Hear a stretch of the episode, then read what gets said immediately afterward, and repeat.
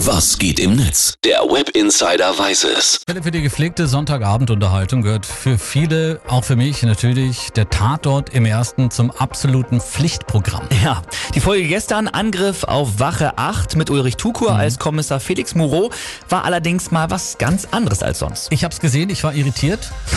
ich wusste irgendwie nicht, was soll ich davon halten. Irgendwie eine Mischung aus Western und Zombie-Thriller oder irgendwas dazwischen, keine Ahnung. Ja, da wurde einfach mal das gesamte amerikanische Genre-Kino durchgespielt, könnte und man sagen. Ganz klar, dass da auch die Internet-User in den sozialen Medien natürlich eine Meinung zu hatten. Na klar, Silke Strohmenger, die twittert zum Beispiel, das war kein Tatort, das war ein schlechter Western. Bitte sowas nicht mehr machen, ich habe abgeschaltet. Ich war auch schon irgendwie an der Fernbedienung, bin dann aber zum Schluss dran geblieben, bisschen hart abschalten, aber ich fand den Tatort auch irgendwie, muss ganz ehrlich sagen, gewöhnungsbedürftig, aber spannend bis zum Schluss. Das muss man auch sagen. Äh, Dalup BC twittert noch. Der Tatort bekommt von mir eine Eins mit Sternchen. Mhm. Geiler Soundtrack, ganz klar. Und wer meckert, der soll lieber Derek schauen.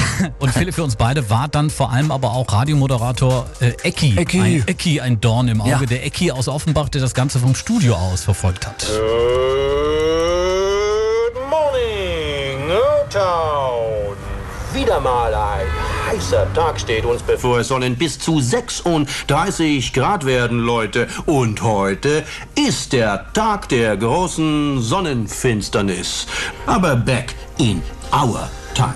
Bei einer Polizeiaktion in der letzten Nacht gegen unser unorganisiertes Verbrechen kam es zu einer wilden Schießerei. Holy smoke! Drei Todesopfer. Holy smoke, Olli, was war das denn bitte? Das ist unglaublich. Also ich glaube, da haben sie definitiv Radiomoderatoren mit Michael Buffer, dem Boxkampfansager, verwechselt, oder? Let's get ready to rumble! Stell dir mal vor, du alter Händchenhalter, wir würden die ganze Zeit hier so moderieren. Holy smoke!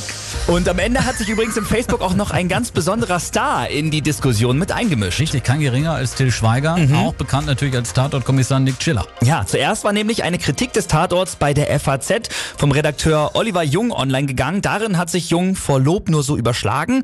Und dann hat das Twitter-Team des ersten auch noch das hier gepostet. Wisst ihr, wer gerade in Hamburg vor Neid erblasst? Korrekt, Nick Chiller. Tja, das hat dann wohl auch das Fass zum Überlaufen gebracht, ne? Genau, Ja. 45 Minuten später hat Till Schweiger dann richtig losgemeckert.